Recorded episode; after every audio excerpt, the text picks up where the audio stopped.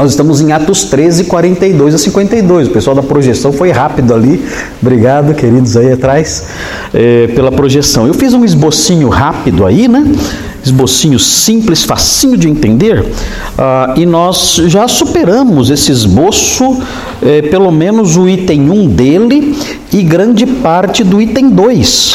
É é importante isso aqui, né? Esse trecho de Atos 13, 42 a 52, conforme leremos agora, os irmãos vão se lembrar, é um trecho que vem imediatamente depois de uma pregação apostólica, da pregação de Paulo em Antioquia da Pisídia. Então tem um grande sermão aí em Atos 13, né, um sermão longo, em que o apóstolo Paulo prega na sinagoga. No dia, na semana seguinte, veio uma multidão é, imensa até a sinagoga. Certamente o apóstolo Paulo teve que pregar ao ar livre. A cidade de Antioquia da Piscina devia ter 14 ou 15 mil habitantes, e o texto fala que afluiu quase toda a cidade para ouvir a palavra de Deus. Então, claro que não cabia na sinagoga. Então, ele deve ter pregado lá fora. E as pessoas ouviram então, e houve uma reação muito positiva e tudo mais, e ah, ah, vimos, vimos os detalhes dessa pregação, porque estávamos interessados no conteúdo dela. Por quê? Porque nós queremos, nós queremos conhecer o conteúdo da pregação apostólica com o objetivo de reproduzi-la quando formos evangelizar alguém. E batemos bastante nessa tecla. Se fala muito hoje em dia sobre evangelização, evangelizar, evangelizar, evangelizar, e quando nós ouvimos o conteúdo do que é dito, não tem nada a ver com o evangelismo neotestamentário, não tem nada a ver. A pessoa vai lá, é, fala que foi evangelizar e está na rua com uma camiseta escrito abraços grátis. Né? Eu nunca vi um abraço ser cobrado, mas ela está fazendo um grande negócio, não sei, e, e, e acha que isso é evangelizar. Está na rua dando abraço nas pessoas gratuitamente, em qualquer pessoa que passa. E ah, eu estava fazendo evangelismo. Nada a ver. Isso, você quer abraçar alguém na rua, saia, abrace quando pessoa você quiser. Mas não chame de evangelismo, acho que é legal. Eu gostaria que alguém me abraçasse na rua. Bom, depende de quem vai me abraçar. Mas mas é, isso é lindo, mas não tem nada que ver com o evangelismo, isso aí, nada. Então nós olhamos o texto bíblico, aprendemos o conteúdo da pregação apostólica, ficamos várias semanas estudando isso aí. E agora vem, na sequência, vem, nós vimos ali, as primeiras reações à pregação apostólica, nós vimos isso, estudamos esse trechinho aqui e partimos para o item 2, a mudança de alvo. É interessante isso aqui. Como pode isso, né? Mas a mudança de alvo na pregação apostólica. E nós estudamos os versículos 44, 45, 46. Faltaram os versículos 47 e 48. Esses nós não estudamos. E aí vem o item 3, os altos e baixos no avanço da pregação apostólica. É interessante, porque esse, esse esboço, ele por si só, é, é um esboço que ensina, tem implícito nele, quase explícitas nele, lições importantes. Olha só, as, as reações à pregação apostólica não foram de um tipo só, foram diferentes. E nós, como pregadores, evangelistas, testemunhas de Jesus, temos que lembrar isso. E nós fomos alertados acerca disso, das diferentes reações. Não podemos nos assustar achando que vamos pregar e, e, e, o, e, o, paraíso vai descer do céu e todos se converterão e ouviremos uma música linda e os esquilinhos e os coelhinhos correndo à nossa volta e todo mundo se convertendo e uma bênção. Não é assim e aprendemos as diversas reações. A mudança de alvo. Hoje, hoje veremos no, no, no versículo 47, 40, nos versículos 47 e 48 que isso é necessário às vezes. Às vezes nós ficamos insistindo com um alvo só por anos e anos e isso não é certo. Não é correto isso. Nós temos que insistir na oração pela conversão de uma pessoa, mas não temos que pregar para ela 350 vezes. Não temos. O padrão, o padrão bíblico de insistência que nós temos é duas vezes. Duas vezes e tchau. Pastor, só isso é. A, a, a pessoa já ouviu. Quantas vezes tem que colocar uma semente na terra para ela brotar? Coloca lá, uma, uma vez, não brotou, tchau. Fazer o quê? Bota outra. Eu estava com defeito, não fiz direito, bota outra. Não brotou, não brotou, partir para outra. Vou ficar a vida inteira jogando uma semente naquele buraco. Né? Então, ah, o Novo Testamento ensina isso, é interessante observar isso. E interessante isso também, os altos e baixos no avanço da pregação apostólica. Isso aqui também é algo que dá o padrão do que acontece na história da divulgação da fé. Muito bem, mas vamos, vamos é, olhar o texto. É, veja aí, Atos 13, vamos ler o texto. Vamos ler o texto, os irmãos vão, lendo o texto, os irmãos vão lembrar de muita coisa. Então fala assim, Atos 13, 42 a 52. Fala assim: Ao saírem eles, Atos 13, 42, rogaram-lhes que no sábado seguinte lhes falassem estas mesmas palavras. Despedida a sinagoga, muitos dos judeus e dos prosélitos piedosos seguiram Paulo e Barnabé. E estes, falando-lhes, os persuadiam a perseverar na graça de Deus.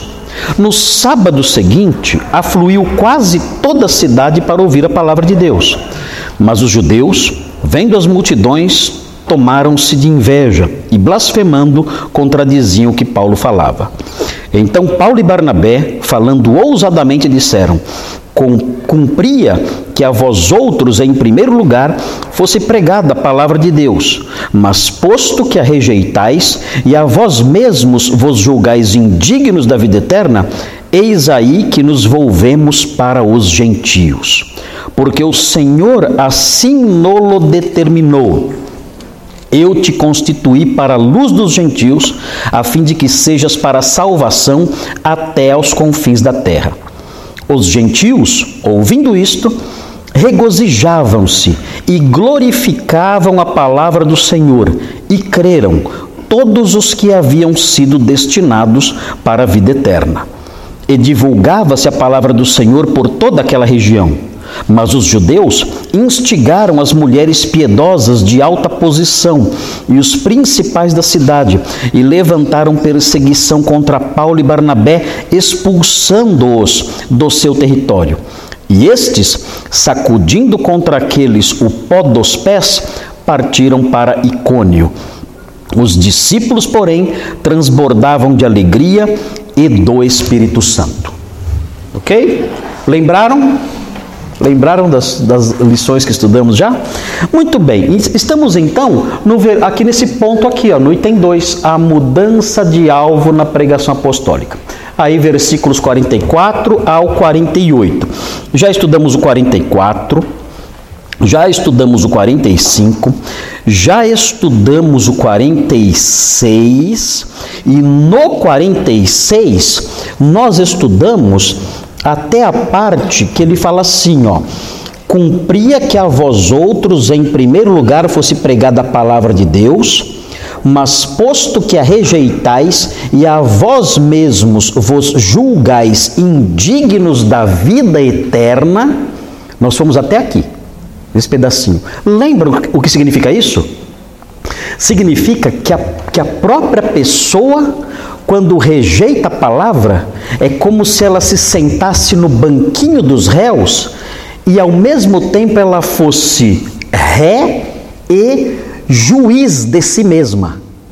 E ela enuncia uma sentença, sendo juíza, sendo juiz, ela enuncia uma sentença contra ela mesma. Que sentença é essa? Você é você é indigna da vida eterna. Ela pronuncia essa sentença. Quando ela rejeita, aqui na visão do apóstolo Paulo, quando a pessoa rejeita o evangelho, ela diz isso: olha, eu, como juiz de mim mesmo, me eh, considero, eu declaro você, que sou eu, eu declaro você, que sou eu, indigno da vida eterna. E o que Deus faz com essa sentença? Que a própria pessoa enuncia contra si mesma. O que, Deus faz? Hã? Ele homologa e executa. Fala, realmente, eu, eu concordo com a sentença que você emitiu contra si mesmo. Você realmente é indigno da vida eterna. Sentença, a sentença não precisa ser reformada em nada. Pelo menos nisso você acertou como juiz.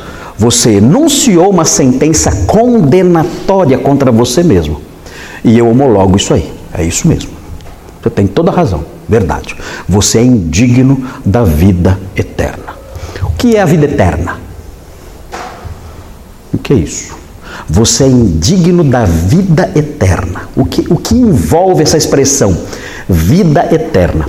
Nós nós temos a tendência de pensar na vida eterna somente como o céu. E isso não está errado. A vida eterna envolve morrer e ir para o céu. O apóstolo Paulo fala, eu, quando ele escreveu os Filipenses, ele fala: Olha, eu sei que é, tudo isso que está acontecendo vai redundar em minha libertação. Ele fala isso. Mas ele diz: eu não, eu não queria, na verdade, que fosse assim. Ele diz: Na verdade, eu estou dividido. Eu gostaria de ficar com vocês, pra, porque eu sei que vocês precisam, isso para o avanço do Evangelho seria bom. Mas eu também gostaria de partir e estar com Cristo, porque isso é incomparavelmente melhor. Ele fala: para mim, o viver é Cristo, o morrer é lucro. Ele, então, ele, ele, ele sabia disso. Olha, eu vou entrar na vida eterna quando eu morrer. Se a sentença dos juízes romanos for uma sentença de morte, como mais tarde foi, na época, de, na época que ele escreveu Filipenses, não, não aconteceu isso.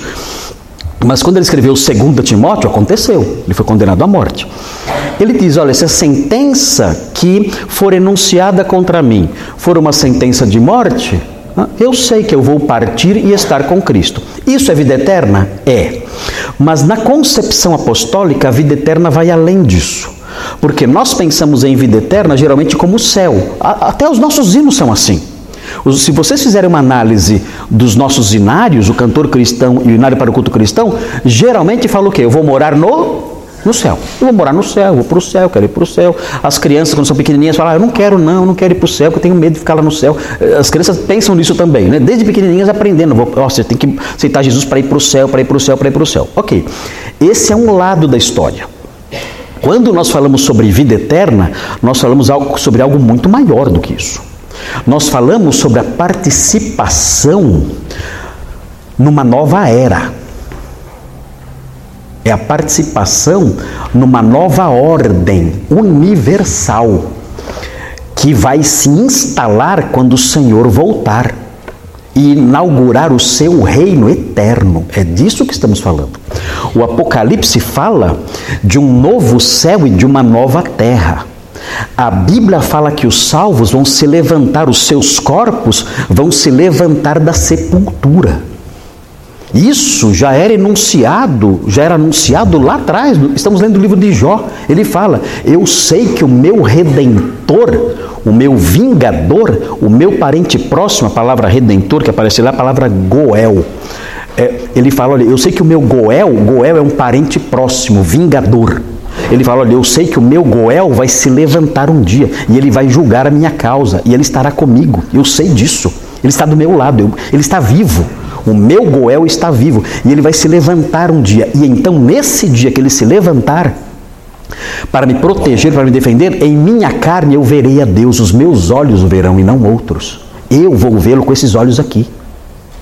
Esses olhos agora cheios de lágrimas, num corpo apodrecido, do, da, da planta dos pés até o alto da cabeça, esses olhos nesse corpo apodrecido e mal cheiroso, esses olhos vão se abrir de novo, eles vão se fechar por muito tempo, mas eles vão se abrir de novo.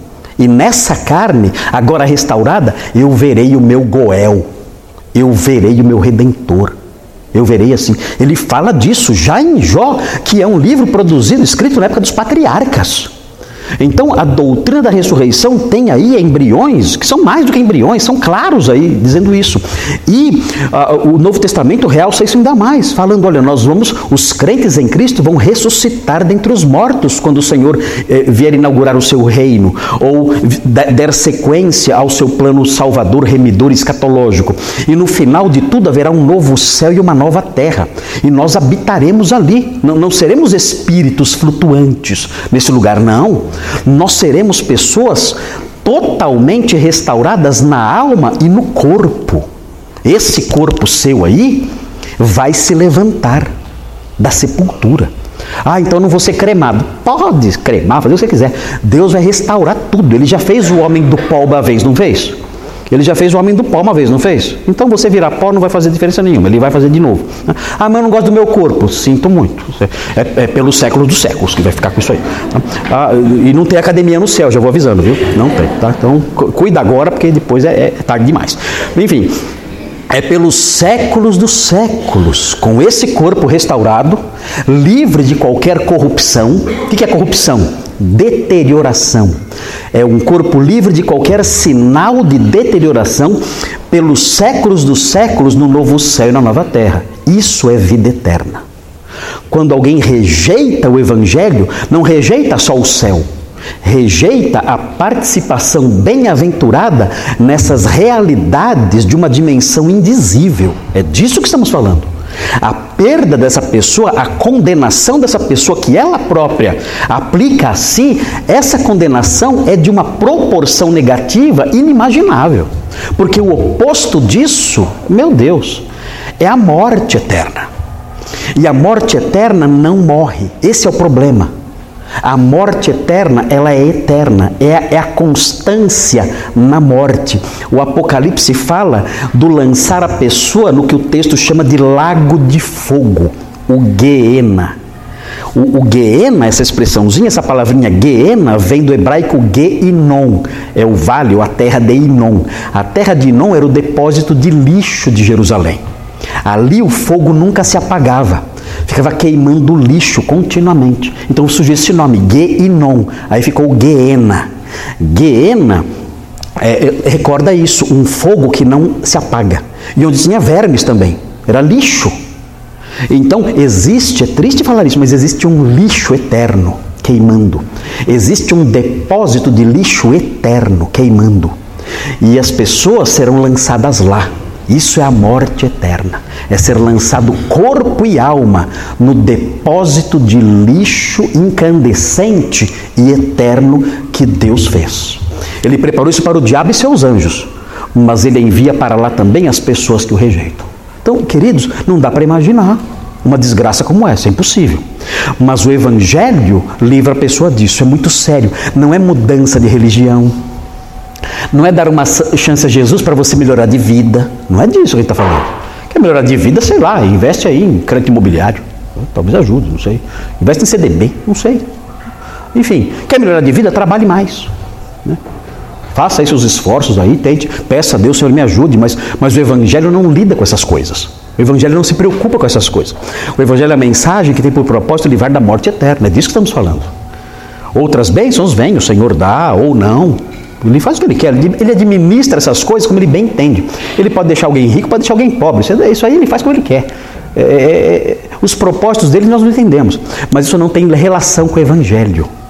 O Evangelho é outra coisa. O Evangelho diz respeito à redenção do homem, da pessoa integral, corpo e alma, eternamente. E não é uma redenção meramente presente, é uma redenção perene. É por toda a eternidade, sem fim. É disso que falamos. Por isso é algo tão sério. Tudo bem até aqui? Então a pessoa faz o quê? Ela fala: olha, é, eu não sou digna disso, dessa vida eterna, de participar dessa nova realidade que o Senhor um dia vai criar. Eu não sou digna disso. Isso é triste. Veja então como, como continua aí o texto. Fala sobre isso. E aí vem a virada. Olha a virada. O que então os apóstolos Paulo e Barnabé dizem então? Eles falam, eles falam assim: ó, Eis aí que nos volvemos para os gentios. Quem eram os gentios? Quem sabe? Eram pessoas muito amáveis, né? Pessoas gentias, pessoas educadas. É isso? Não, vocês sabem que não. Né? Gentios aqui é uma tradução de gentes. Gentes. Ou seja, povos que não eram, que não participavam da linhagem de Abraão, ou mais especificamente da linhagem de Jacó, é melhor, não de Abraão, da linhagem de Jacó. Então tinham os israelitas, descendentes de Jacó, e os demais povos, os gentios. Os gentios ouviram isso, e aí o texto fala que eles se alegraram. Vejam esse princípio aqui, ele fala: Eis que nos volvemos para os gentios. Olha como isso está presente em Mateus 7,6. Muito conhecido esse texto. Mateus 7,6. Veja aí, é, leia esse texto aí, silenciosamente aí na sua Bíblia e veja como isso se encaixa. É o ensino de Jesus mesmo. Como isso se encaixa no que estamos falando aqui. Olha só que interessante. Veja aí, Júlio, você pode ler para nós? Mateus 7, 6. Você que é evangelista, né? E tem ensinado essas coisas. Leia para nós aí, por favor, Júlio. Mateus 7, 6. Não deis aos cães o que é santo, nem lanceis ante os porcos as vossas pérolas, para que não as pisem com os pés, e voltando-se os dilacerem. Ok, o pastor Thomas não, não, conseguiu pegar a gravação, né, mas o te, quem depois vai ouvir, né, fique sabendo. Esse texto de Mateus 7,6 diz respeito a lançar pérolas a dois animais. Quais são os dois, os dois tipos de animal que aparecem aí?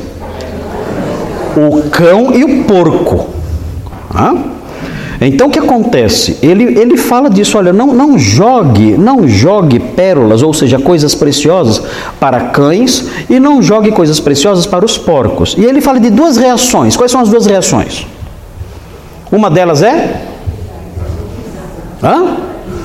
É. Pisar em cima. O que significa isso? Vai, vai desprezar. Vai desprezar, vai, ah, é, isso aqui é lixo, é, deixa na lama aí. E qual é a outra reação? Vai se voltar contra você e vai te atacar. Então, parece certo pensar, conhecendo esses animais, né, conhecendo esses animais e pensando nesses animais antigamente, especialmente o cachorro. Mas se você jogar uma pedra hoje num cachorro, ele vai para o psicólogo para fazer tratamento, porque ele vai ficar traumatizado. O cachorro hoje é assim, ele tem que ir num um psicólogo de, de animais e ali ficar um mês lá, tomando remedinho e tal, é, é, arrumando as fitinhas do, do, do, pelinho dele, porque ele vai ficar assustado demais, coitadinho, tem que ser tratado. Né? São os nossos filhos de quatro patas, não é assim que fala hoje em dia? Né? São os nossos filhos de quatro patas. Eu fico louco quando escuto isso. Mas enfim, mas é isso que dizem hoje em dia. Na época, o cachorro não era um bicho doméstico. Na época, o cachorro era um bicho selvagem, andava em bandos. Todos, todos esqueléticos, morrendo de fome, e atacavam as pessoas para comê-las. As pessoas crucificadas, elas eram devoradas pelos cães. Quando a cruz era baixa, os cães começavam já a comer a pessoa antes dela morrer. Era assim. E, é, é, esse tipo de cachorro que estamos falando. Então, o, o texto aqui faz o quê? Fala o seguinte: olha, tem pessoas que se você jogar o evangelho nelas, elas vão, elas vão receber aquilo e vão desprezar. Esse é o quê? É o porco. Você olha e fala, ah, porcão. Mas não é questão de higiene, não é isso. Não está dizendo que a pessoa não toma banho ou cheira mal está dizendo que a pessoa ela reage de uma certa forma. O porco não te ataca, ele só não liga para você. O porco não liga para você. Ele você joga um monte de pérola para ele, o que você quiser. Ele só ali se revolvendo na lama continua na lama e nem liga para a pérola. Então você olha e fala: ah, essa pessoa, eu estou falando do evangelho para ela, estou jogando as pérolas da verdade para ela, e ela simplesmente não, não reage, ela não liga, ela não, não se importa, ela não faz mal nenhum para mim, não fala mal de mim, não me ataca, não me olha feio, mas ela também não acolhe isso, ela simplesmente despreza isso. Então você olha e fala: ah, é um, é um suíno. O que é um suíno? É um incrédulo evangelizado bem educado. Esse é o porco. O porco é o incrédulo evangelizado, bem educado. Fala, nossa, é bonito né, o que você falou, né? É bonito. É, é isso. É isso. Mas e aí? Ah, não, é. Cada um, cada um tem a sua fé. Né? É, todos, né? O que importa é a sinceridade. Você fala, ah, porcão safado. Ah, é porco, esse, esse é um porco. Ele, ele não reage agressivamente. Ele ouve, ah, isso aí não é nada. Cada um pensa o que quer. Esse é o porco. O cachorro é diferente. O cachorro da época. Se você pegasse alguém e atirasse no cachorro, o que ele ia fazer com você? O cachorro da época. Meu Deus. Ele ia se voltar contra você para te dilacerar. Esse é o outro tipo de pessoa que você evangeliza. Você joga o evangelho, o que ele faz? Ele te ataca. Ele se torna agressivo. Ele fala assim: Olha, por favor, não venha com esse tipo de conversa para o meu, para o meu lado. Você quer continuar sendo meu amigo? Olha, você quer continuar sendo meu parente? Você quer continuar sendo meu filho? Você quer continuar sendo meu cônjuge? Você quer continuar? Então, olha, nunca mais toque nisso. Que da próxima vez que você tocar nisso, a nossa amizade acabou. Não sou mais seu irmão, não sou mais seu parente, não sou mais seu amigo, não sou mais seu cônjuge, não sou mais nada. Olha, não chegue perto de mim com isso. Não chegue. Esse quem é? Esse é o cachorro. Ele fica agressivo e ataca você. O que Jesus fala para fazer diante dessas duas pessoas, do porco e do cachorro? Você jogou a pérola, ele teve essas duas reações, o que você faz? Para. Não jogue mais. Ok. Você, porco, é, é isso? É, ok. Não, não, não vou mais jogar as pérolas. Cachorro, é isso mesmo? É, é isso, cachorro? É. Ok, então. Acabou aqui mesmo. É o que os apóstolos estão fazendo. Eles dizem: olha, nós, nós pregamos para vocês, judeus, duas vezes. Duas vezes. E as reações foram essas. Então agora nós vamos voltar a nossa pregação para outro auditório, para outro grupo. E fizeram isso. Agora notem bem, notem bem. Ah, o texto no versículo 47 fala o seguinte: olha só, ele, ele dá base bíblica para isso. Ele fala assim: porque o Senhor assim nolo determinou, ele fala. E ele busca, ele menciona o texto de Isaías 49, 6. Ele fala. Ele recita Isaías 49, 6. É impressionante como os apóstolos são instruídos nas Escrituras. Eles conectam, eles colocam tudo sobre, eh, sobre o pano de fundo das Escrituras. Eles agem assim. E ele menciona então Isaías 49, 6. Esse texto de Isaías 49, 6 é importante observar isso. Fala sobre uma figura que aparece em Isaías, que é muito comum, os comentaristas realçam muito essa figura os, os, livros de exegese de, de, Isaías ressaltam muito essa figura, é a figura do servo do Senhor. Aparece muito isso em Isaías, é uma expressão muito comum nesse livro, no livro de Isaías, o servo do Senhor. E em Isaías, em Isaías, o servo do Senhor pode ser, é a expressão que pode ser aplicada a três a três personagens, por assim dizer. O Messias vindouro é o primeiro, o próprio Isaías seria o pregador e a nação de Israel. Então, o servo sofredor, ou so, sofredor não, o servo do Senhor, ele em Isaías pode ser um desses três.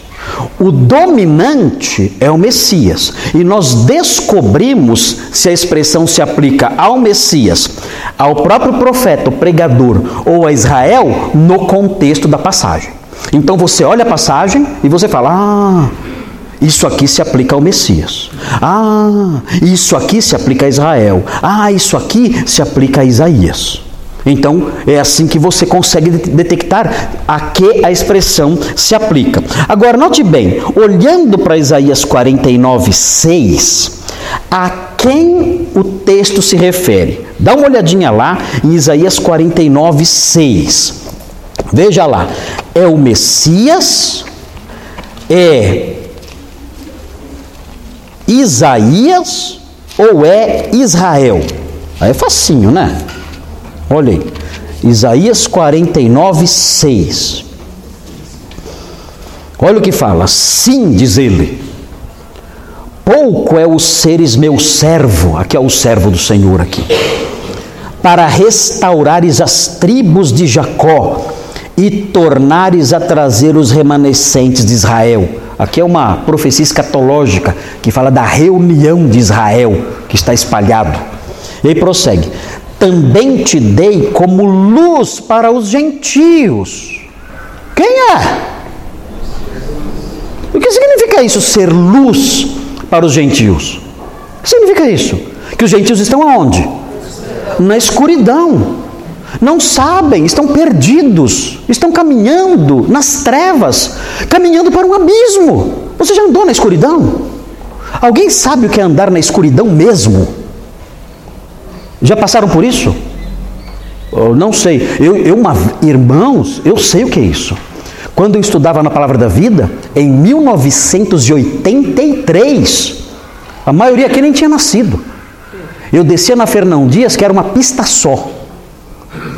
Irmãos, era um breu total. E eu subia a pé, quilômetros a pé, no meio da escuridão mesmo, sem enxergar nada. Não estou exagerando. Não tinha luzes, nada. E eu me lembro que uma vez eu andando, apalpando, apalpando mesmo, tentando não, não, não cair em lugar nenhum, eu, eu, eu me deparei com um barranco, eu, eu bati o rosto no barranco, bati no barranco. Falei, opa, aqui é, aqui é o barranco. Então, se o barranco é aqui, a rua é, é para cá. Aí, e fui andando. Irmãos, é horrível. É terrível. E eu ia me guiando assim, eu via uma luzinha lá na frente, eu me guiava para aquela luzinha. Tinha uma luzinha lá na frente de uma casa. Eu ia na direção daquela luzinha. Totalmente perdido. Correndo perigos terríveis. Mas não tinha opção. Era assim, não tinha outro jeito de andar. Era assim, não tinha outro jeito. Assim são os gentios aqui o texto falando. Estão na escuridão, nas trevas, batendo em barrancos, se ferindo, caindo. E qual é o final disso? É morte. Mas o texto fala que esse servo foi dado como luz para os gentios, para seres a minha salvação. Ele explica o que é ser luz. Ser luz é o que? A cláusula seguinte explica: para ser minha salvação. A quantos povos, a quantos países, a quantas nações? O texto fala, olha aí, ó, até a extremidade da terra, até Guarulhos. Então, é algo, é, é impressionante isso aqui. Até as extremidades da terra. Salvação para o mundo todo. Ou seja, o mundo todo está na escuridão. O mundo todo. Mas Jesus vem e ele traz a luz que é uma figura que aponta para a salvação. E isso, essa luz, é uma luz universal. Ele pode iluminar o mundo todo e oferece essa luz para o mundo todo. Então, quando o apóstolo Paulo citou esse texto, ele disse o seguinte: olha, olha, eu sei que eu posso fazer o que eu vou fazer. Eu sei que eu posso me voltar para os gentios. Por quê? Porque o Senhor determinou que o seu servo sofredor, o seu servo, o Messias, agiria também de tal modo a salvar não somente os judeus, mas ele agiria também de tal modo a salvar os gentios de todas as nações da terra. Então, com muita tranquilidade, com a minha consciência muito leve, eu agora, ó, tchau para vocês, vou me voltar para os gentios. Tinha muito gentil lá? Gente, a cidade era predominantemente gentílica, ou gentia. E, e, e, e o povo estava quase todo mundo lá. Cerca de 14, 15 mil pessoas. Ele então fala isso: eu vou me voltar para os gentios. Eu já preguei para vocês duas vezes. Joguei pérolas para porcos. Alguns dentre vocês creram. Outros pisaram na mensagem e tem, e tem alguns aí que já estão latindo. Alguns pisaram na mensagem e outros estão latindo. Então, meu tempo aqui acabou. Eu vou agora me voltar para os gentios e eu tenho base para isso. O redentor, a luz do mundo, não é a luz só de Israel, é a luz do mundo. Então, eu vou me voltar para eles e pregar para eles agora. E ele fez isso. E aliás, ah, nós, nós, nós aprendemos que o próprio Senhor Jesus tinha destacado isso já. Se vocês olharem, olha, é, é, muito legal isso aqui. Olha o que fala Lucas 24. É muito legal isso aqui. Eu vou tirar meu paletó, estou ficando com calor. E essa camisa é nova, eu quero mostrar. Ganhei do dia do pastor. Foi? Dia do pastor? Foi isso. Ah, não, ganhei de aniversário. E hoje é dia dos pais, vou ganhar mais coisa ainda. Muito bem, vamos lá então. Lucas 24, olha que legal aqui, é muito legal isso aqui. É, é, meio intrigante esse texto aqui, é meio intrigante, mas ele não tem como fugir da, das, das coisas que ele fala aqui. É, olha só, Lucas 24, veja o que Jesus falou em Lucas 24. Está difícil achar aqui. Lucas 24. Veja aí os versículos 44 a 48. É muito jóia isso aqui. Eu vou ler aqui, que a câmera não está pegando, então eu vou ler aqui em vez de pedir para os irmãos lerem. Fala assim: A seguir, Jesus lhes disse: São estas as palavras que eu vos falei, estando ainda convosco. Importava, olha só que legal aqui, porque aqui Jesus fala assim: olha, a gente tem uma surpresa para vocês. Algo que eu já falei que vocês deveriam saber. Tudo que aconteceu foi planejado. O que, Jesus?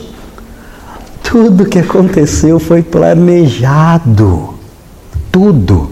Vocês não conhecem as Escrituras? Vocês não viram nas Escrituras que eu tinha que morrer? Vocês não, vocês não conheciam o plano? O plano foi feito na eternidade e ele foi executado agora. E vocês pensam que eu fui pego de surpresa? Vocês pensam que Deus foi pego de surpresa quando me condenaram à morte? Não! Tudo fazia parte de um decreto, de um plano. E esse plano envolvia o anúncio a Israel e ao mundo inteiro. Então, vocês não devem pensar que ah, algo deu errado. Não! Pelo contrário, deu tudo certo. Ah, mas Herodes fez tudo errado. Pelo contrário, Herodes cooperou para dar certo. Ah, mas Pilatos, Pilatos cooperou para dar certo. As autoridades de Israel, as autoridades de Israel cooperaram para dar certo. A diferença é que eles não sabem disso. Não sabem disso. Mas eles cooperaram para que o plano desse certo. Eles eram parte do plano. O Senhor é soberano sobre a história.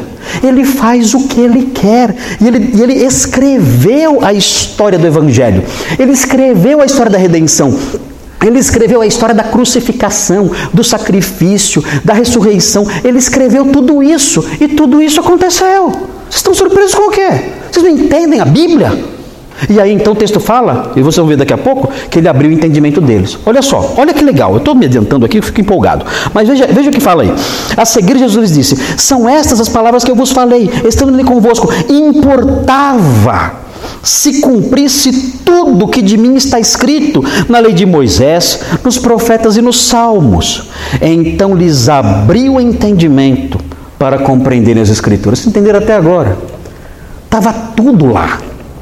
Estava tudo lá. O problema é que a cabecinha de vocês é fraca. Se eu não abrir a cabeça de vocês, vocês não entendem. Então Jesus fez o quê? Fez assim, ó. Abriu a cabeça deles. É o único que pode fazer isso. É o único. Ele abriu a cabeça. Pá. Para poderem entender. Entender o quê? O que estava já lá. Não revelou nada novo. Só deu entendimento para entender o que era velho e que estava lá. Aí prossegue. E lhes disse: Assim está escrito. Vejam se entendam agora.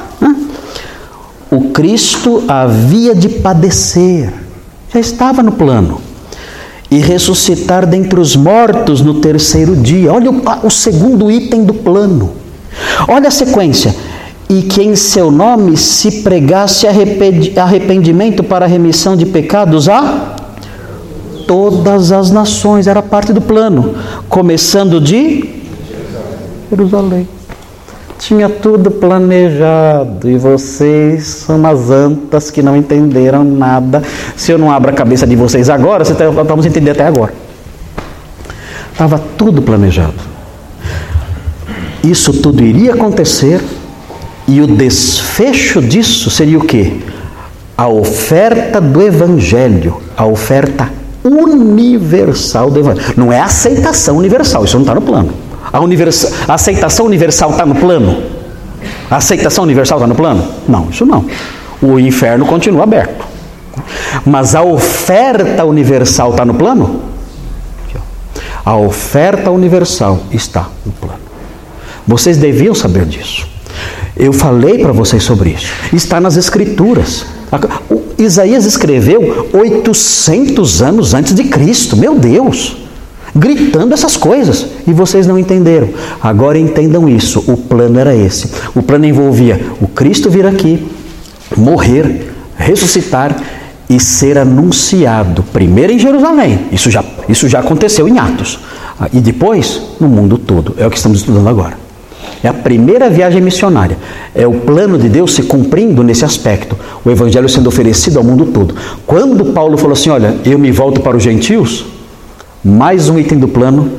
Como é que chama aquele negócio faz um tique? É, como é que faz? Hã? Check. check. Opa.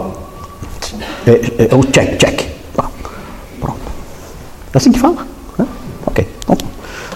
É aquele sinalzinho, né? Aquele, ó, foi. É, morte. Cheque. Ressurreição. Cheque. Oferta do reino a Jerusalém. Cheque. E agora? Oferta aos gentios. Beleza. E agora? Taca ali pau nesse carrinho, porque tem que chegar em Guarulhos. E está longe. Né? Taca ali pau porque está longe. Né? Taca ali pau. Porque agora, agora, esse, esse, esse cheque aí, esse não para mais. Agora vai embora. É o que estamos vendo aqui. Então o que estamos vendo aqui é a realização de um decreto, de um plano velho que está se cumprindo. E os discípulos eh, sabiam disso, Paulo sabia disso. Paulo sabia disso. E, e por isso, quando ele pregou para os, os, judeus, ele sabia. Isso aqui já. É, é, isso aqui. Isso aqui está previsto em Isaías. Quando ele, quando ele prega para os judeus no capítulo 28, e os judeus rejeitam, ele fala: ó, em vocês se cumpre o que Isaías falou no capítulo 6. Ele falou. Em vocês, judeus, ele estava em Roma pregando para os judeus. Falou assim: olha, em vocês, judeus, se cumpre o que Isaías pregou no capítulo 6. Ele disse que pregaria esse povo e esse povo endureceria o coração. É isso aí. Vocês, mais uma vez, estão cumprindo o que Deus falou que ia acontecer. E ele falou de novo: agora eu vou me voltar para os gentios. E começou a pregar aos, aos gentios de Roma. Fazia isso. Então é muito interessante observar isso aí. Ele então mudou essa chavinha e ele então é, passou a pregar aos gentios. Muito bem, vejam o 48 agora. O 48, o 48 tem duas reações dos gentios. Vamos ver, são duas? Ah, deixa eu ver. Ah, não, são três. Tem três reações dos gentios. Quem vai achar a primeira? Quando os gentios ouviram isso, tcharam, três reações. Dá até fazer um sermão, né? Olha aqui, acho que vou fazer um sermão sobre o versículo 48. As três reações. Né? Como é que eu completo? Tem que ver, tem que ver completar, né? As três reações dos. Tem que ver, tem que pensar. Mas ele dá um, dá um sermão aqui. Qual é a primeira reação? Ah, eles ficaram alegres. Na, na verdade, o, o, verbo que aparece aqui, o verbo, é, é, é a, a, expressão agali, agaliaces, é isso? Não, agaliaces, essa expressão significa exultação, é uma alegria intensa. E, e é legal porque é assim, note bem, é muito jóia isso aqui. É legal porque no livro de Atos nós percebemos que a fé salvadora ela está conectada muitas vezes com a alegria. Por quê? Ela está conectada com a alegria. Então a pessoa crê em Cristo, ela experimenta também alegria. Por quê? Isso. Tem a ver uma coisa com a outra. Não é o contrário. Eu criei em Cristo, agora eu não, eu não dou mais risada. Né? Eu sou santo. Eu não acho graça em mais nada. Oh, amado irmão, aquela voz sepulcral, né? Tem até que impostar a voz para falar. Ele é o santarrão. Você conta uma piada, ele faz assim, ó. Hum? Que medo, né? Que medo do santão. Olha, que medo do santão. Hum, que medo. Gente, que figura tola, estúpida e anti-evangelho. Não tem nada que ver. O texto de Atos várias vezes conecta a fé cristã com a alegria. E é interessante porque é quando você conjuga essa verdade com outras no Novo Testamento, você percebe que o crente é uma pessoa que experimenta um misto de sentimentos. É curioso isso.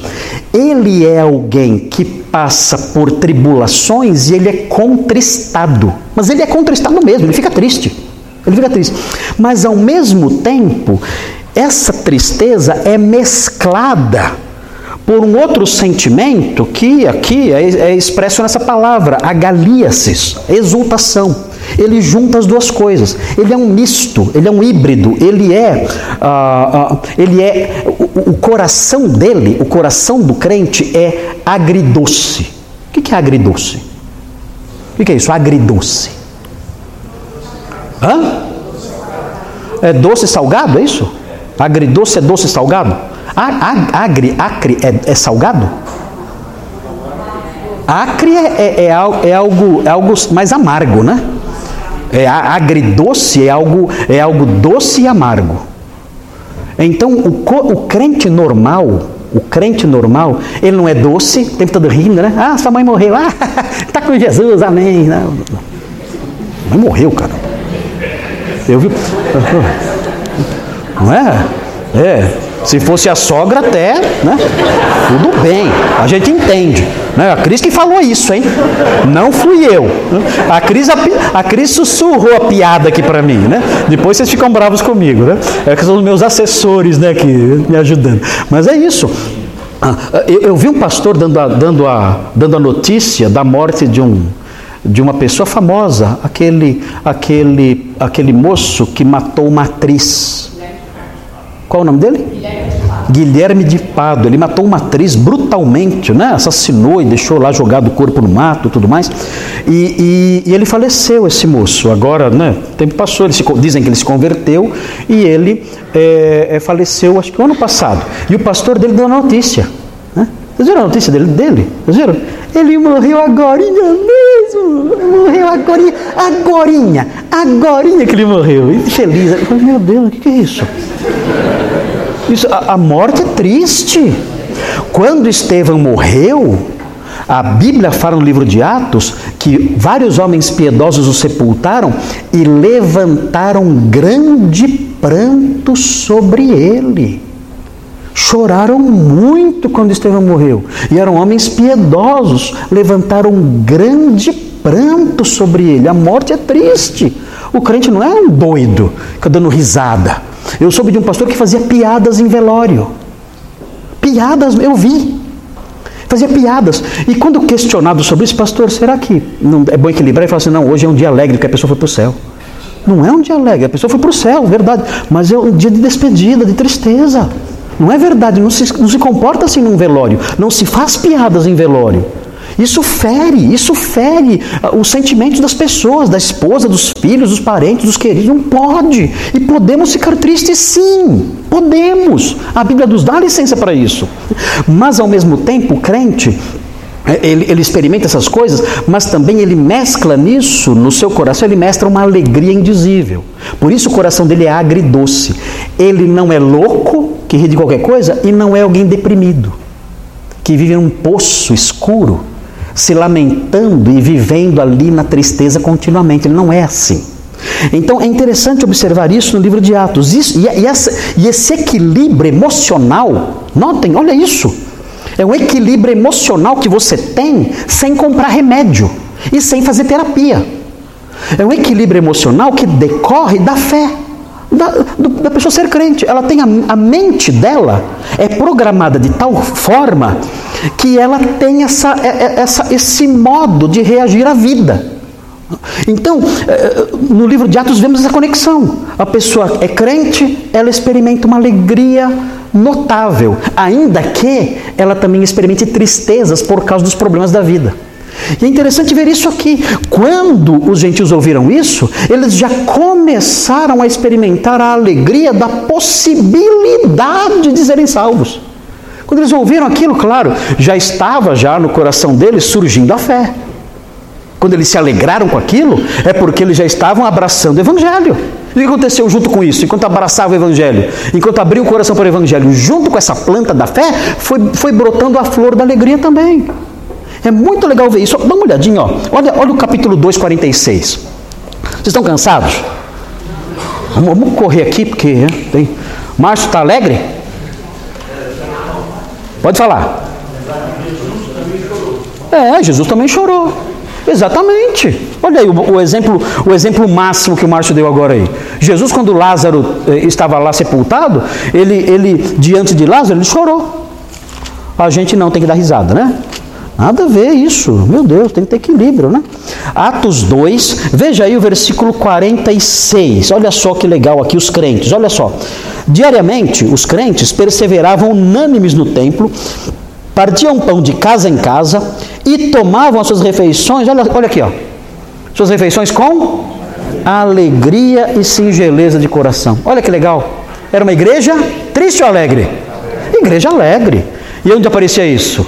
Na cantina. Né? Na cantina era a hora da festa. Né?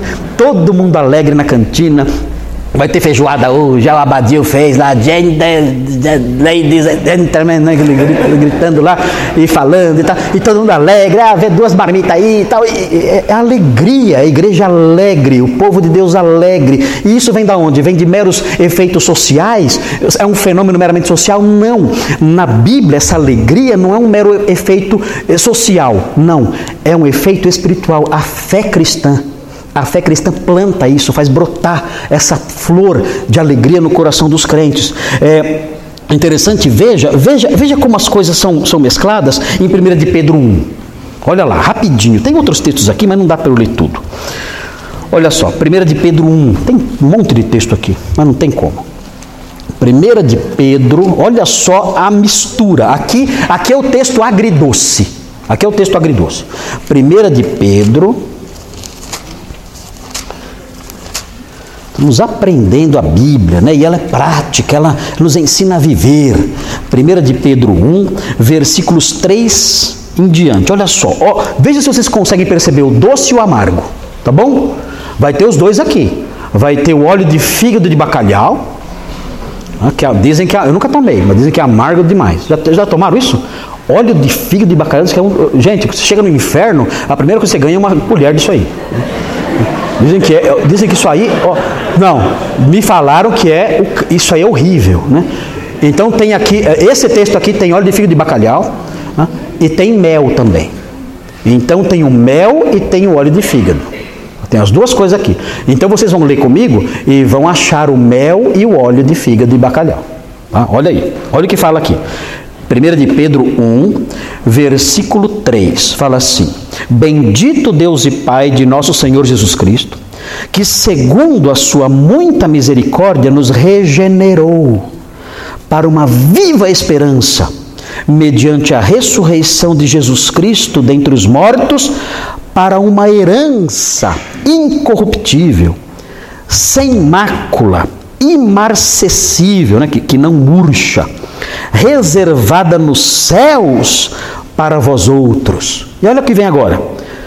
É, desculpe, que sois guardados, pulei, né? Que sois guardados pelo poder de Deus mediante a fé, para a salvação preparada para revelar-se no último tempo. Nisto exultais. É mel ou óleo de fígado? Aqui é mel. Aqui é mel.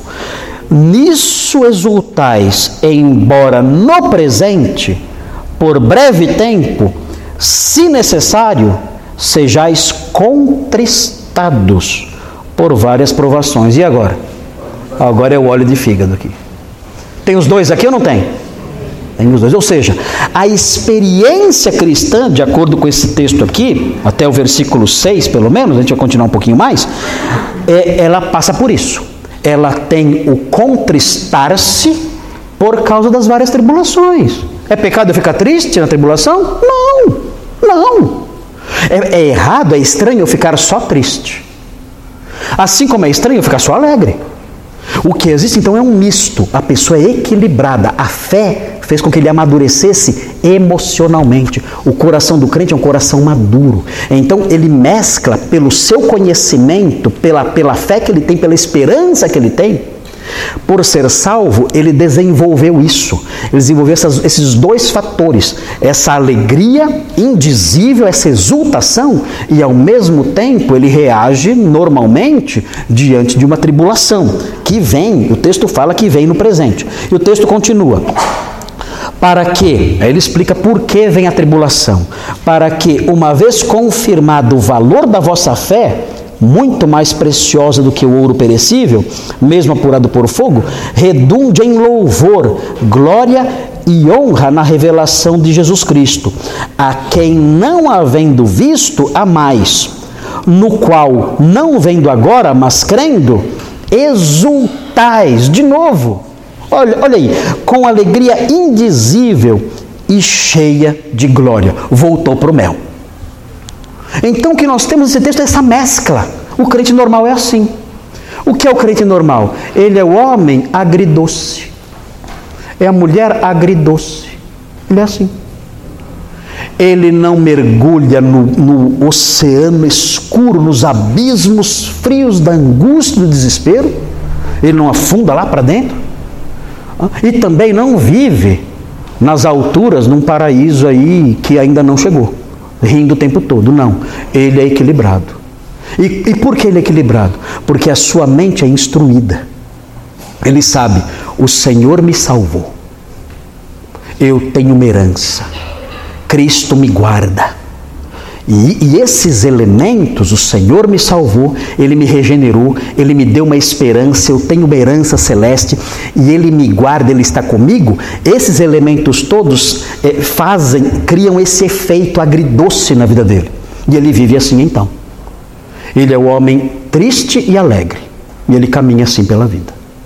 É muito lindo ver, é muito bonito ver essa, a gente pode chamar da psicologia do crente. A psicologia do crente. Agora, se ele só olha para este mundo, o que vai acontecer? O que vai acontecer? Fala para mim. Só tristeza. Calvino falava que isso aqui é um vale de lágrimas. Olha que coisa triste. Ele fala: Este mundo é um vale de lágrimas. Meu Deus, e é mesmo, é mesmo. Se não for a fé, nós não temos nenhum elemento de alegria. Não temos. Então é importante isso, temos que aprender isso aí. Temos que aprender isso aí, porque disso depende a nossa saúde. Nossa saúde até mental, emocional. Esse equilíbrio aí, temos que aprender com isso. Muito bem, então qual foi a primeira reação? Eles se alegraram. Então tá aí um fator interessante. Qual é o segundo, a segunda reação que aparece aí? Hum? Ah, o que eles glorificaram? Eles glorificaram o quê? Está escrito aí. Glorificaram a palavra. Essa palavra é o quê? O Evangelho. Como o Evangelho é chamado aqui?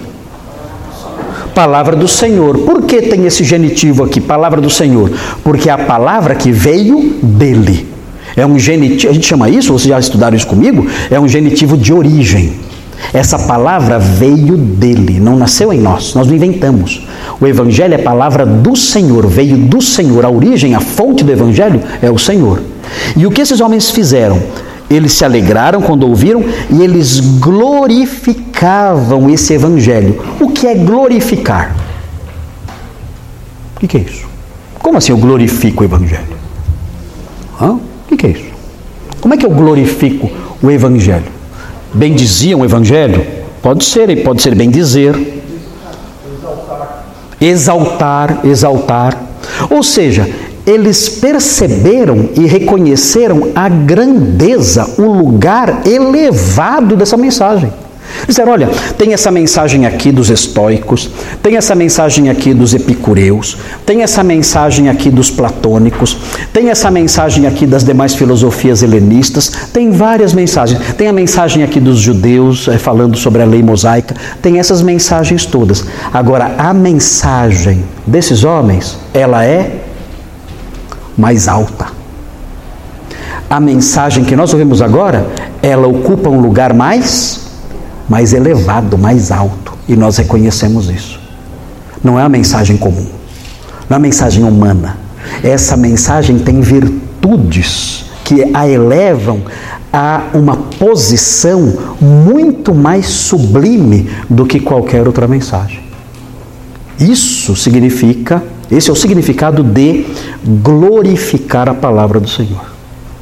Não iguala. É, é triste quando, quando você, quando a pessoa fala assim, é, cada um tem a sua religião, cada um tem a sua fé, cada um pensa do seu jeito. O que é isso? Você está fazendo o que com o Evangelho? Está igualando, está nivelando. Já ouviram isso de alguém?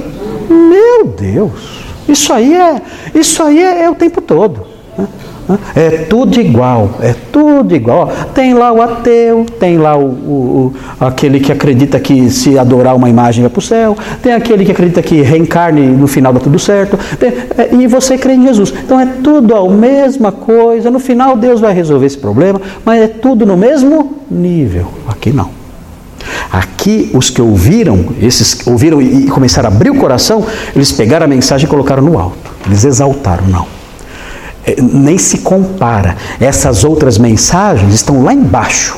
E a mensagem do Evangelho, ela é o, é, ela é o Everest. Ela é o Everest das mensagens. O, o, o que nós temos nas outras mensagens é, é o, sei lá, é, o, é a Serra da Cantareira. É a serrinha aqui da Cantareira. Dá para subir até de bicicleta. O Douglas subia de bicicleta, o Douglas. Ele falou para mim que subia de bicicleta. Eu não acreditei muito, mas ele falou que subia. Não sei.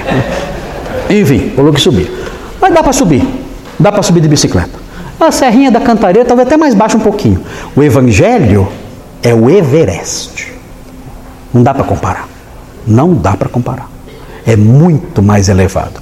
Então, é interessante observar isso a pessoa, no momento que ela está com o coração já preparado, ela já abriu já a sua mente para acolher o Evangelho, tudo isso acontece nela. Ela já começa a experimentar, já brotar no jardim do coração dela as cores todas das flores da alegria, e ela, e ela destaca, ela fala, essa mensagem é diferenciada.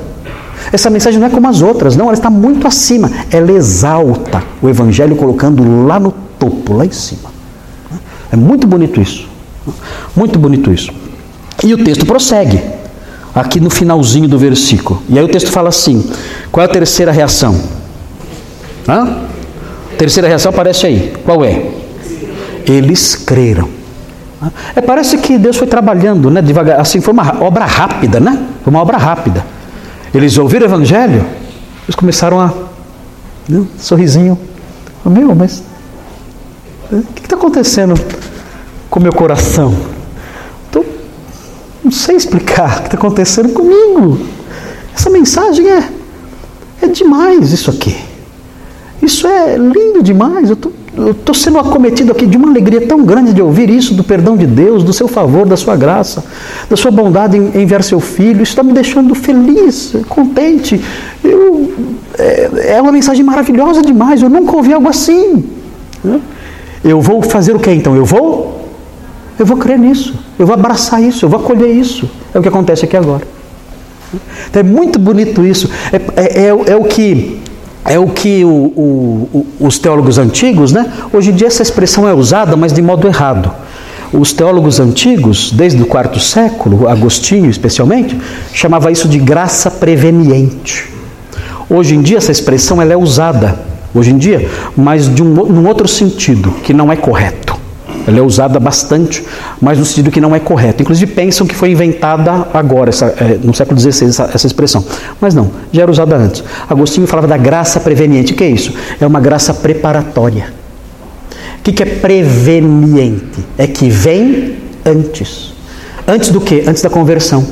É uma graça que vai trabalhando no coração da pessoa antes dela nascer de novo. É o que a gente vê aqui. Quando eles ouviram a mensagem, começou a graça, uma graça especial veio antes. E essa graça especial que veio antes, ela foi alegrando o coração deles, foi, o coração foi sendo preparado, né? Foi alegrando o coração deles, né? ah, foi, foi fazendo com que eles glorificassem a palavra, é a graça preveniente. E aí eles então olhando nisso tudo, com o coração assim, já totalmente trabalhado pela graça, eles então creram. Creram e quando creram, o que aconteceu? Ah, o que acontece quando você crê? É um monte de coisa. Mas uma delas, você é salvo, perdoado, lavado, incluído no grupo de, de, de santos, uh, se torna um herdeiro, enfim, é, o, o, número de fenômenos é, é, é, impressionante. Agora vem a parte intrigante aqui, né? Todo mundo, né? Muita gente adora isso aqui, tem gente que não gosta. Mas olha o que fala. E creram todos os que haviam sido destinados para a vida eterna. Ah, estava tão legal. Lamento muito, mas é isso aqui mesmo. Né? Não tem como mudar isso. O texto aqui fala que algo aconteceu antes deles crerem. O que aconteceu antes deles crerem? Hã? Eles foram destinados para a vida eterna. O que é vida eterna mesmo? Lembra que eu falei? É a participação do homem integral na nova ordem que o Senhor vai inaugurar quando ele criar todas as coisas novamente. Isso é vida eterna, no sentido pleno, no sentido lato. É a participação nisso. O texto está dizendo que os que creram, creram porque alguma coisa aconteceu antes. E o que foi que aconteceu antes? Eles foram destinados para a vida eterna. Pergunta: quem os destinou para a vida eterna? O texto aqui não fala. Mas quais são as opções que nós temos? Quais são as opções que nós temos? Só tem uma, né? É. Só, só pode ser Deus, não tem jeito. Isso aqui, é interessante isso aqui, eu já vi tanta gente já tentando mudar o verbo. Aqui, tentando mudar o sentido do verbo, o verbo taço, que é o verbo que aparece aqui. Então, muita gente pega não, o verbo taço e tentam mudar o taço. Né? E tá, não, o taço não é determinado, taço não é. Gente? Aí eu canto aquela musiquinha, né? Uma pirueta, duas piruetas, bravo, bravo. Aí eu dando pirueta, uma pirueta, e vai. Não tem jeito, não tem jeito. É taço. Taço significa designar. Coloca aí o verbo designar. Eles foram designados, creram todos os que haviam sido. É interessante, é o particípio perfeito ativo no grego. Uma ação ocorrida no passado. Creram todos os que tinham sido designados no passado para viver eternamente. O texto aqui, é, a palavrinha aqui pode significar determinar. Todos os que foram determinados a viver eternamente. Isso também um particípio perfeito ativo, uma ação ocorrida no passado. Decretar todos os que foram, entraram ou participaram ou foram beneficiados por um decreto no passado para viver eternamente.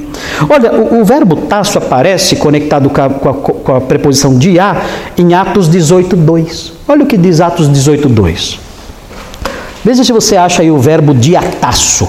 Atos 18.2, que é um, o, o verbo taço junto com a preposição de a.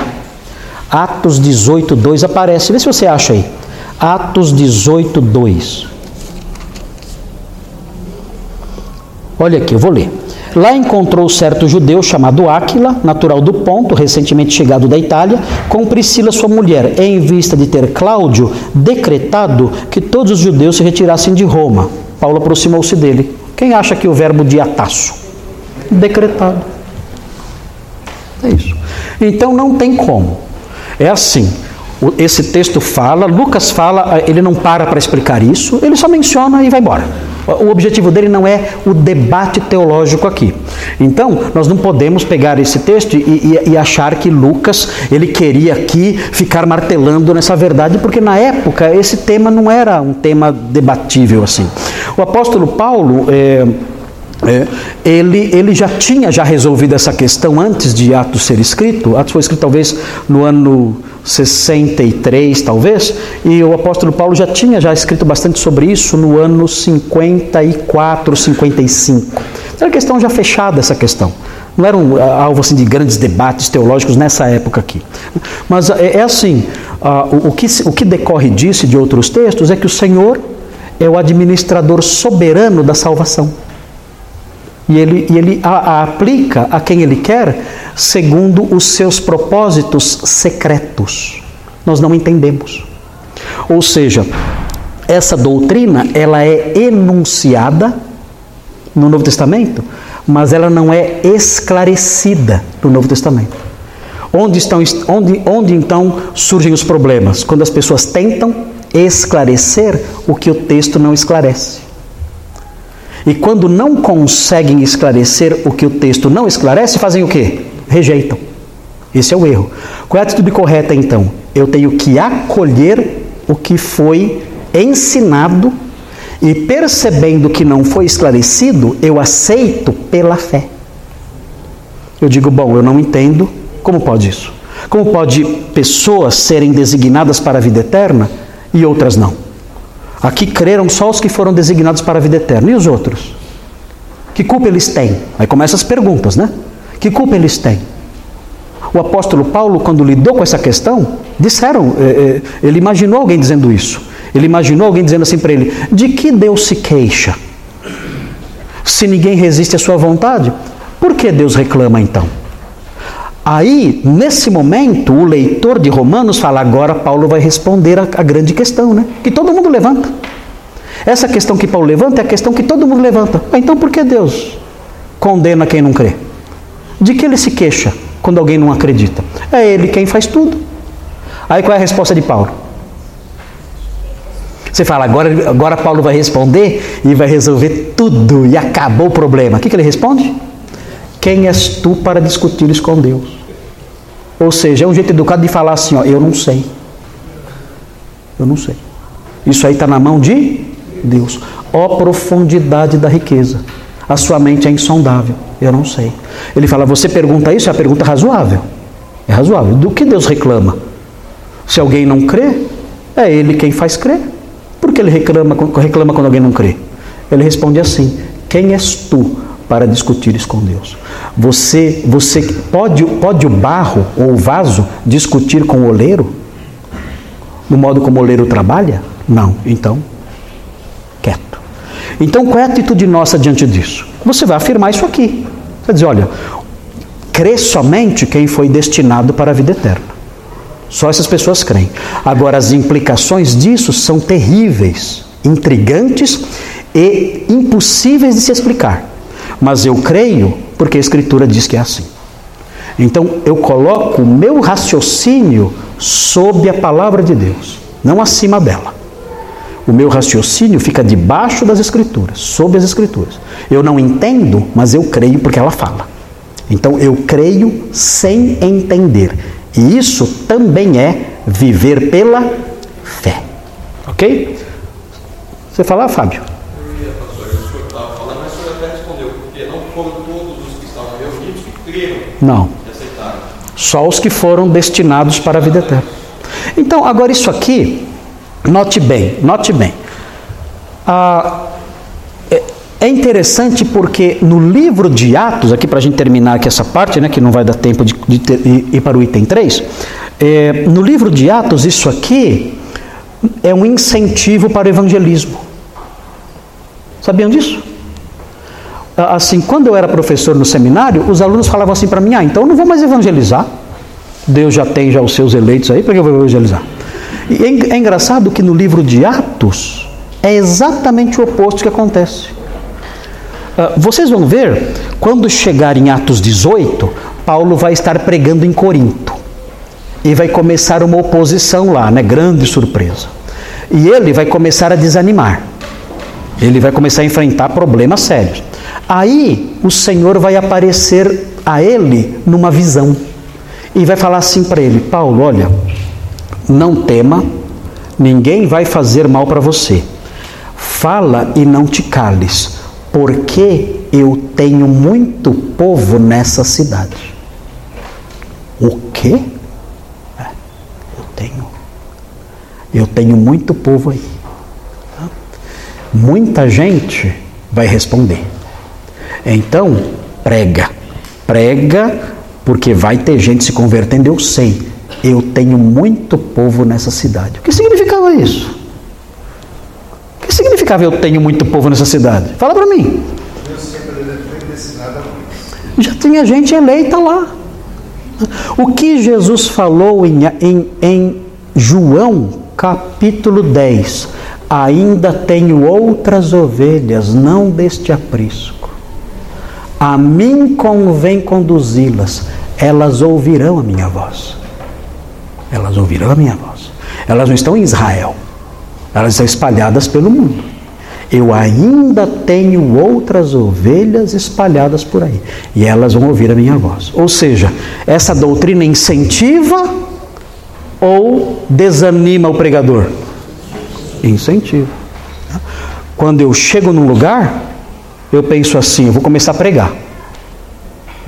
Onde será que estão os eleitos? Quantos eleitos será que tem nesse hospital? Vai dizer o Júlio.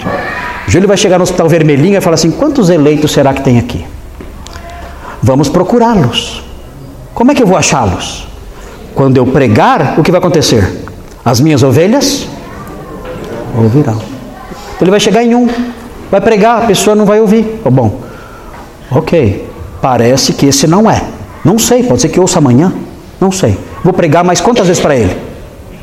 Já preguei uma, vou pregar quantas vezes mais? Mais uma tá bom, né? Tá bom, tá bom. Mais uma. É cachorro, é porco, não sei. Tá, tá lá, né? Isso aqui não é um hospital veterinário, mas né? tá aqui. Então, paciência. Né? Esse aqui eu não prego mais, vou para outro. Pode ser que seja um eleito, que vai se converter daqui 20 anos, não sei. Mas por enquanto não. Vamos para outro. Vamos para o leito, o, leito B, o, o quarto 2, e vamos pregar lá. Ouviu, creu. Ah, olha aqui. Achei um eleito. Alguém que Deus escolheu desde antes da fundação do mundo. E ele creu. Amém por isso. Seguimos em frente. Por que a pessoa se converteu? Porque o Júlio é um excelente pregador? Porque o Júlio é talentoso? Foi por isso que a pessoa se converteu? A glória de quem? Do Senhor que escolheu. A glória nunca é do pregador. Então essa doutrina incentiva o evangelismo e diminui o pregador. É tudo que a gente precisa. É tudo de que precisamos. Incentivar o evangelismo e diminuir o pregador. Que o pregador gosta de ser exaltado, né? Ganhei 20 almas para Cristo. Vai estudar o livro de Atos e baixa a bola. Se alguém se converteu, não foi por causa de você. Muito bem, queridos, na semana que vem nós vamos entrar no último item. O último item está aí, ó. Os altos e baixos no avanço da pregação apostólica. Okay? Então, na semana que vem, vamos estudar essa, esse trecho aqui.